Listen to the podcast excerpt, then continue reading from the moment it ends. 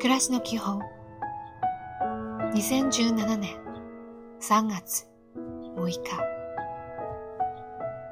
おはよう。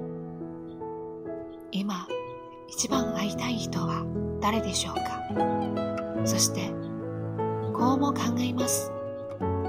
なぜ会いたいのでしょうか？その答えはきっと今の自分に必要なことです。学ぶべきことです。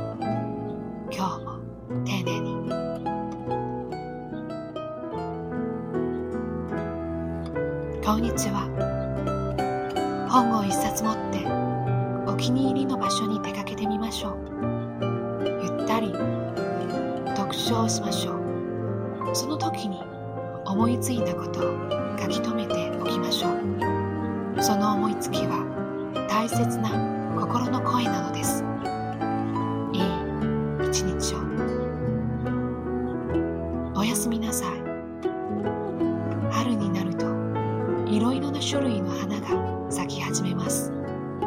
花瓶を新調してみてはいかがでしょうか？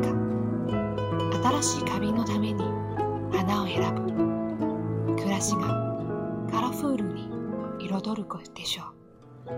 今日もお疲れ様でした。